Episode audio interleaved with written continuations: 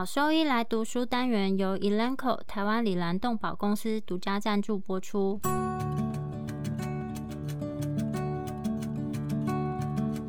欢迎收听超级好兽医来读书，好读书，读书好，读好书，三日不读书，竞争一定输。眼睛太忙没时间念书，好兽医来读书，用说给你听。我是兽医师林哲宇 Steven，我是兽医师肖慧珍。在这边我们会挑选十个有趣的文章主题，用说的方式帮大家读书。每周一的中午十二点准时更新。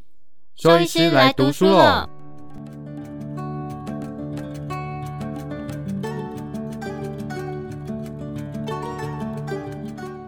今天要分享的题目是如何辨别自杀警示讯号，以及该怎么做。自杀呢，已经是全球主要的公共卫生问题。每年大约有八十万人是死于自杀。在美国，自杀是十大死因的第十位。在二零一九年，有超过四万七千名美国人是死于自杀。自杀对于个人、家人、朋友、同事还有社区，其实都有深远而且毁灭性的影响。自杀影响了人口统计，还有职业族群。在某一些族群里面呢，它可能比其他群体面临更高的风险。研究显示，兽医师的自杀率其实是高于一般族群。根据二零一九年的调查结果，美国在一九七九年至二零一五年关于兽医自杀的研究当中，研究人员采用身故的美国兽医记录发现，和美国一般的人群相比。男性兽医师自杀的可能性是一般人同性别对照组的二点一倍，女性兽医师则是三点五倍。在疫情大流行的这个时代，甚至在大流行之前，大众对于健康和精神卫生保健的问题已经呈现一个开放的态度。科学显示，自杀虽然很复杂，但是它是一个健康问题，而且是一个普遍存在。并且可以预防的死亡因素，所以在兽医专业人员当中实施预防自杀的措施，可以降低自杀率，并且挽救生命。在自杀风险因素方面，其实自杀并非是单一原因所造成的，而是多种交叉因素共同造成导致自杀的风险。自杀风险因素是增加一个人可能自杀的特征或是条件。自杀最常发生在压力源头和健康问题同时出现，并且有绝望以及极度失望的经历的时候。和大多数的健康结果一样，个体因素呢和环境因素会动态的相互作用，进而影响了个体的心理健康以及他的自杀风险。就像是有高血压或是有心脏病家族史的人呢，他们罹患心脏病的风险比较高。相对的，有些人的自杀风险其实是高于其他人。自杀的这些风险危险因素大概可分为三个方面：第一是生物因素。对自杀风险最重要的生物因素包括心理健康状况。研究显示，有百分之八十五到九十五的自杀身亡者，在他们死亡的时候，通常是有能够被诊断的心理健康状况。而忧郁症呢，是目前为止最常见的心理健康状况，也是最常见增加自杀风险的一个因素。根据二零一九年全国药物使用与健康调查。在五千一百五十万十八岁以上的成年人当中，这个人数呢，大概是占美国成年人总数的百分之二十点六。这些人是曾经经历过心理的健康状况，其中呢，一千三百一十万名十八岁以上的成年人，大约占美国成年人的百分之五点二，在过去一年当中经历过严重的精神疾病。在二零一四年，针对一万一千多名美国兽医进行的抽样调查里面，发现到其中有百分之九的兽医师目前存在严重的心理困扰，百分之三十一患有忧郁症。在离开兽医学校之后出现的情况，每一次都比一般人更为普遍。而在针对美国兽医的区域调查，同样显示了类似的结果。和相同地区的一般人相比，兽医师的焦虑、忧郁。抑郁以及同情疲劳的程度是更高的。虽然在成年人里面其实是普遍存在精神健康状况和自杀风险，其中大约有三分之二的人症状呢其实是符合精神和物质使用障碍，也就是称为药物滥用失常的临床标准，但是却没有接受适当的治疗。人们不寻求治疗的原因其实有分为几个。有心理健康问题的这些专业人士呢，他们不寻求治疗的原因，主要是经常面临与工作相关的歧视，或是害怕这种歧视的发生。担心他们的工作独立性受到限制，或是增加监督，工作保障受到威胁，或是职业发展受到限制。那这些恐惧常常导致这些人，他会积极的去确保同事还有主管不会发现他们的心理健康状况，其中也包括避免员工的协助计划以及有效的治疗方法。另外，就如同我们大家所知道的，身体的健康状况也会导致自杀风险。最常见的，特别是当他们和忧郁、焦虑、物质使用障碍，就是药物滥用失常，或是其他心理健康状况同时发生的时候，研究显示，慢性疼痛、心脏病、慢性肺病、创伤性脑损伤以及艾滋病、人类免疫缺陷病毒这些慢性疾病，会显著的增加自杀风险。但是呢，这些严重的健康状况并不会单独就增加他们的自杀风险，而是当与其他自杀风险因素相结合的时候，它会导致自杀风险的提升。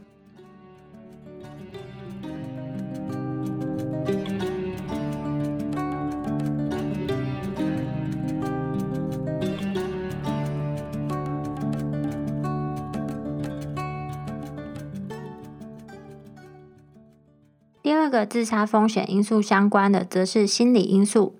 就如同我们所知道的，特定的心理风险因素呢，也会增加自杀的风险。和健康相关或是生物风险因素一样，并不是这些因素单独存在，而是和其他风险因素或是生活事件相结合的时候呢，就会增加个人的自杀风险。比如说，当这个人呢，他在决策。解决问题或是其他认知功能方面有出现障碍的时候，则被证明有更高的自杀风险。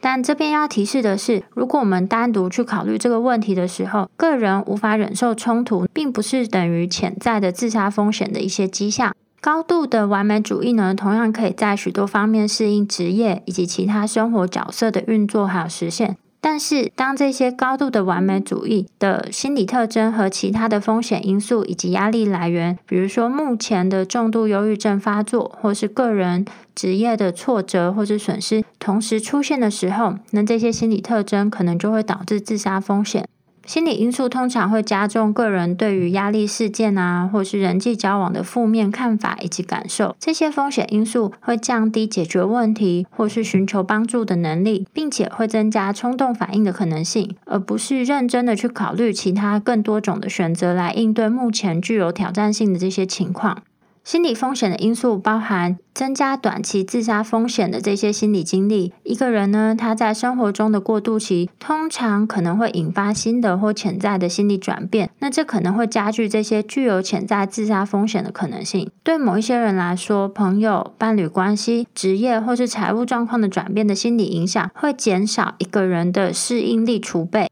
也就是他对于这些无法应变的状况来讲，他的适应力是下降的。那这就会导致其他风险因素对于心理健康和应对产生更大的负面影响，进而呢就会造成一种增加自杀风险的绝望，还有他失去个人价值的心理。同样的，经历目前这个压力来源，比如说法律或是工作上的压力来源所产生的这些屈辱呢，或是委屈。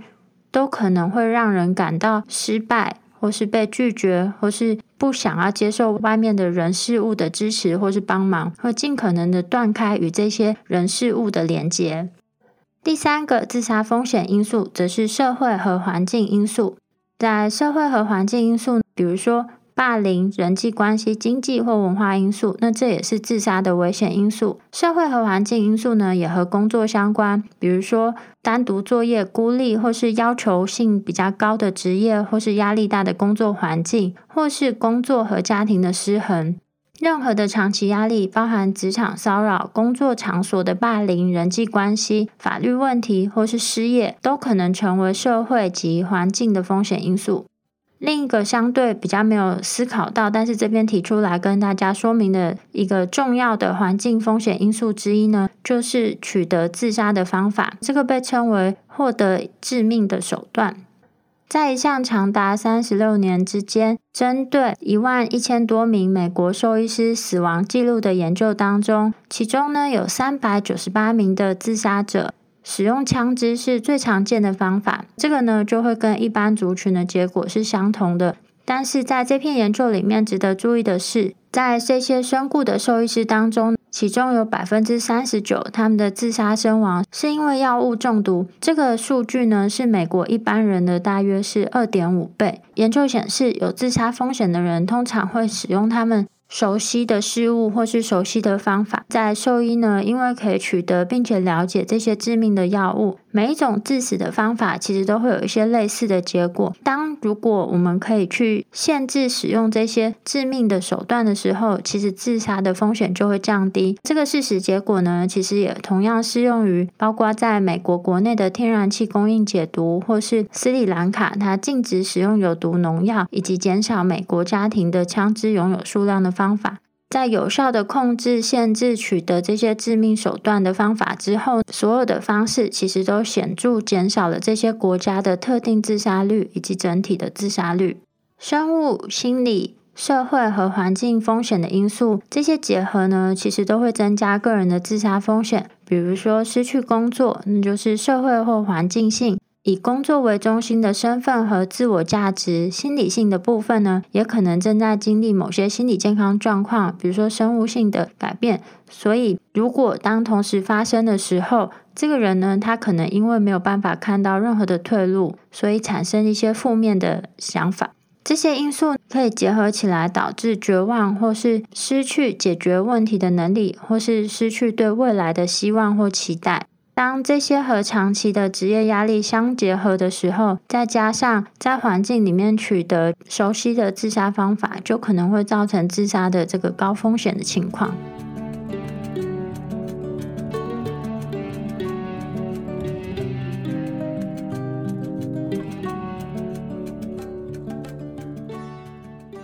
要如何去辨别这些自杀警示讯号，或是自杀警示的这些迹象？自杀风险因素通常呢会持续很长的时间，但是这些自杀警示的迹象可以预先提示了迫在眉睫的自杀风险。自杀警示的这些迹象可以从几个方面来看。第一个的话，就是在谈话方面，通常呢，考虑自杀的人呢，他会经常谈论到直接或是间接结束他们的生命。有些人可能会透过说他们没有理由活着，或是死了更好来表达他们的意图。再有一些人，他可能不那么直接的说到他们感到被困住，或是处于无法忍受的痛苦当中。有一些呢，他有可能只是暗示表达出他们的一些绝望情绪。这些类型的谈话内容或是评论，可能是非常微妙的，在表达的时候，甚至可能用一些反讽啊，或是带有幽默感的方式说明出来，所以常常没有被认真的注意到。所以，认真对待一个人所说的话是很重要的，特别是在显示其他的这些自杀警告迹象的时候。第二个自杀警示迹象，可以从行为方面去看，可能可以让我们预先警示到这些风险的行为，特别是和痛苦事件、损失或是重大变化有关的行为，包括增加饮酒的频率，或是吸毒，或是不参加活动，或是与家人、朋友以及同事隔离，与他们的相处变得有一点距离，或是开始寻找结束生命的方法或是方式。和个人行为相关的一些其他警示讯号，或是其他警示迹象，可能包括有旷职、上班或开会，或是约会的时候迟到、提早下班，或是请病假的时间呢，比平常的时候还多。在这个人的典型工作表现上，也有可能出现明显的变化，包括错过最后期限啊，工作的质量品质下降，或是容易烦躁、容易分心等等。第三个自杀警示的迹象，则是在情绪方面。我们的情绪呢，通常都会有起有落，所以当谈到自杀的警告讯号的时候，最重要的就要寻找看起来不寻常或是令人担忧的变化。如果一个人正在和他的忧郁症抗争努力，但是却出现比较明显的情绪变化，那这可能就表示他的心理健康症状呢正在恶化当中，自杀风险正在增加。另一个比较常见的例子，则是突然发生的事情，比如说长期忧郁症的病患呢，他突然出现无法解释的这些快乐的情绪，这表示这个人可能已经决定了一个计划，并且不再感到痛苦而松了一口气。虽然这些警告的迹象啊讯号并不是很明显，但是我们透过了解这些自杀警告的迹象讯号，可以帮助您去辨别某一些人的风险何时可能是在增加的情况。这边稍微简单做一下说明，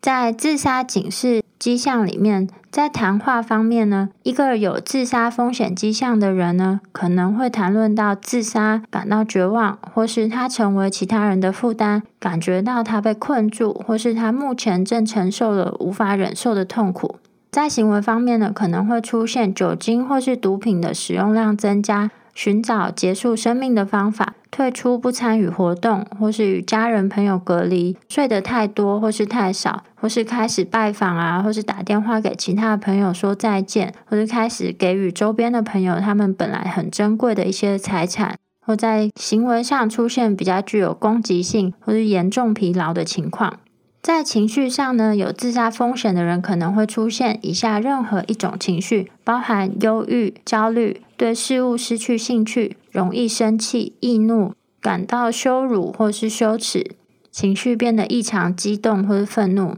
或是他原本的心理健康状况并不是很好，但是突然出现缓解或是突然好转。那以上几个谈话行为、情绪方面的迹象，都可以帮助我们去识别周边的朋友。或是个人在自杀风险上，是不是有可能有增加的风险？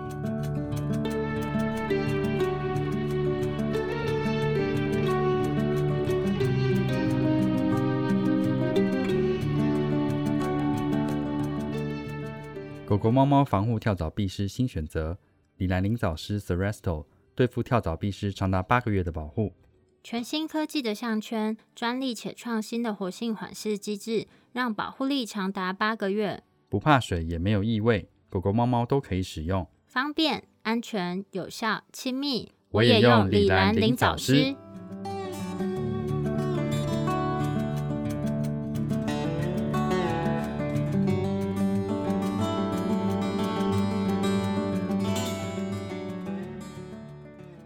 在这个议题上，你可以做些什么？自杀它虽然复杂，但是却是一个健康问题。所以重要的事情呢，是我们都应该和其他的健康问题一样，用类似的方式来处理心理健康以及自杀风险。每个人都应该能够获得支持以及医疗上的照护，来解决他们的心理健康需求，就像处理身体健康的问题一样。可以自己去选择如何以及由谁来参与他们的心理健康。我们越积极主动的去优先考虑我们自己的心理健康，并且在工作场所里面以适当的方式来讨论心理健康，那就越能够促进安全以及互相尊重的文化。在这种文化里面，当一个人他需要接受心理健康照护的时候，他们可以知道他们在提出这样的需求的时候是安全而且安心的。最重要的事情呢，是也要注意，痛苦其实会导致许多人本能的去退缩，就是不想面对这个问题。所以在这个时候，获得周边的人的支持是更为重要的。另外呢，传统上。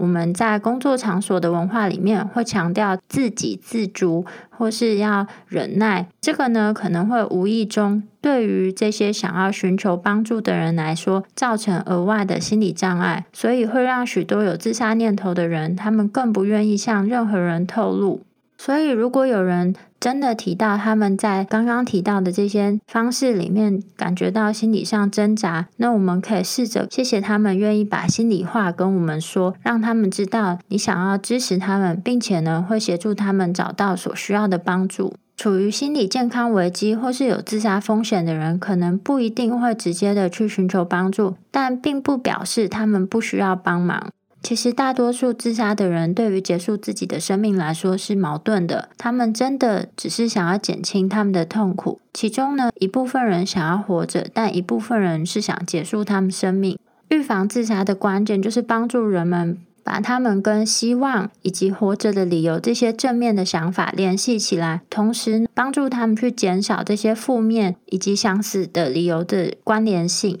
所以呢，如果您认为您认识的某一个人正在考虑自杀，那你要去假设说，你可能是唯一一个会伸出援手的人。和这个人坦诚的交谈呢，可以让他们知道你很在乎他们。直接询问他们是否正在考虑自杀，认真的对待这个人。如果你真的担心他们，就直接对他们说出来，并且呢，可以透过立刻联系的这些危机处理的资源或是服务来帮助这个人。以下则是提供了一些可能和正在经历心理健康危机，或是可能有自杀风险的人交谈的一些技巧。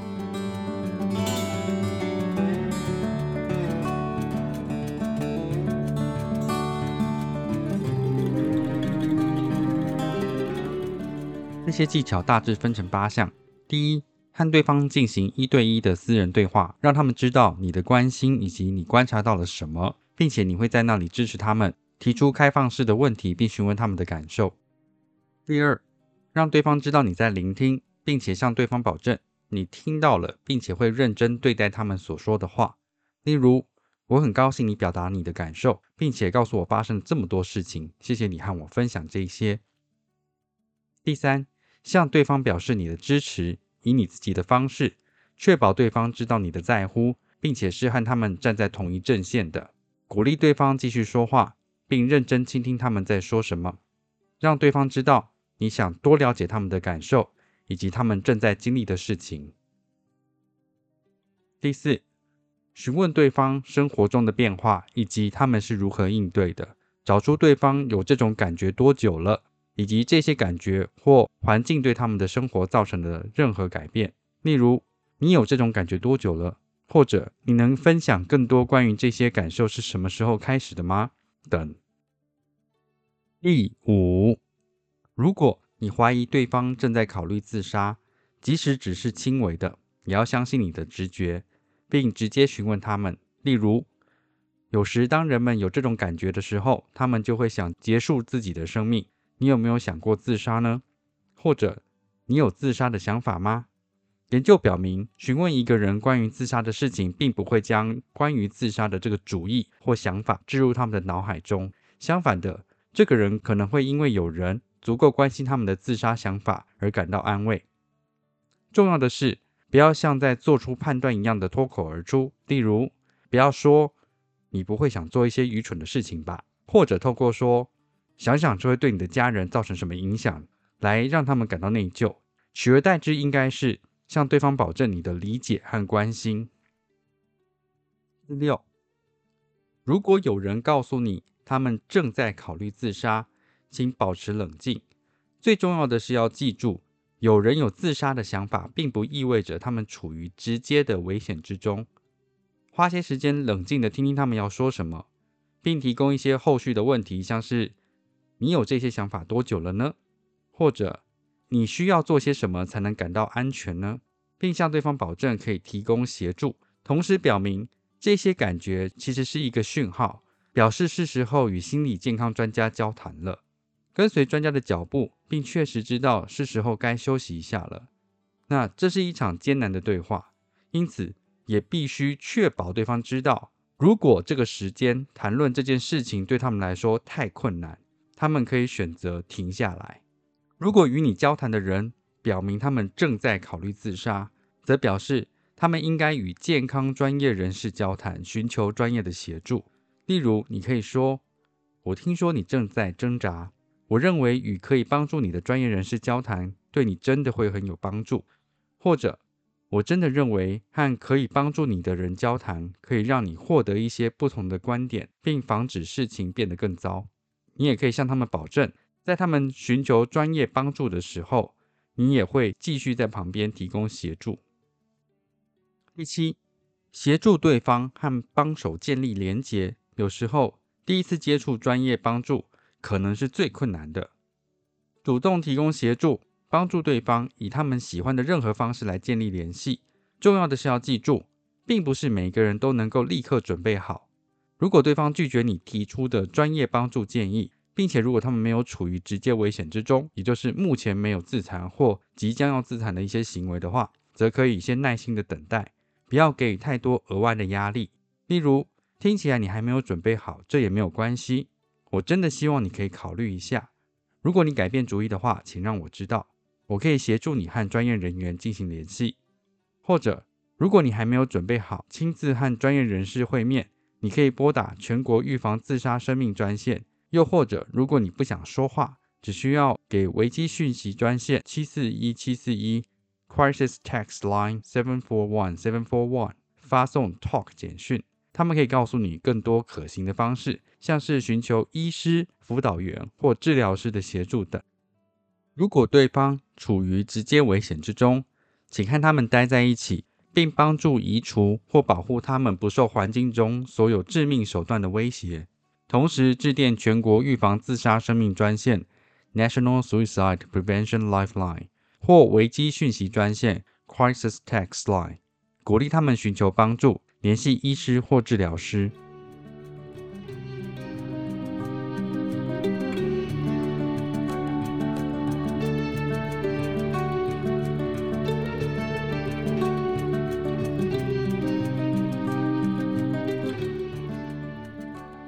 总结：我们不能够再接受兽医专业人员的自杀率高于一般人群的现况，就像公众对于预防自杀的重视日益增加一样，兽医界对于解决自身自杀风险的准备也在增加，并且令人鼓舞。摆脱羞耻感，并优先考虑我们自己的心理健康状况，获得心理健康照护应该为优先考量，并且学习支持我们的同事的方法。这些都是为降低自杀风险的文化做出贡献的方式。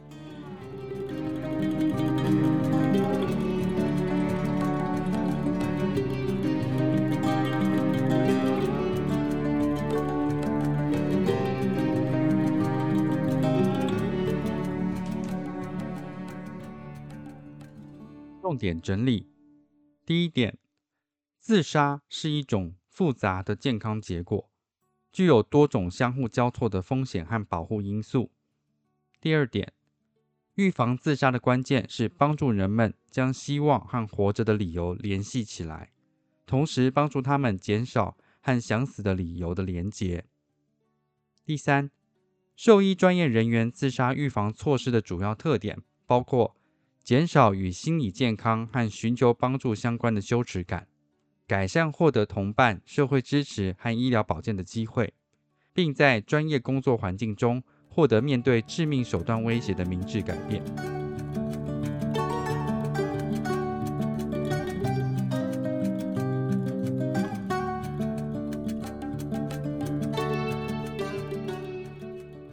果说对我们分享的内容有兴趣或是有疑问的话，都可以上我们的网站，我们的网址是 triple w 找 wonder vet 找 com 打 t w，或是 Google 搜寻、FB 搜寻 Wonder Vet 超级好兽医，都可以找到我们哦。那我们的 Podcast 呢，就是在 Spotify 和 Apple Podcast 上面都有我们的节目，可以记得上去订阅及分享。那今天节目就到这边喽，拜拜。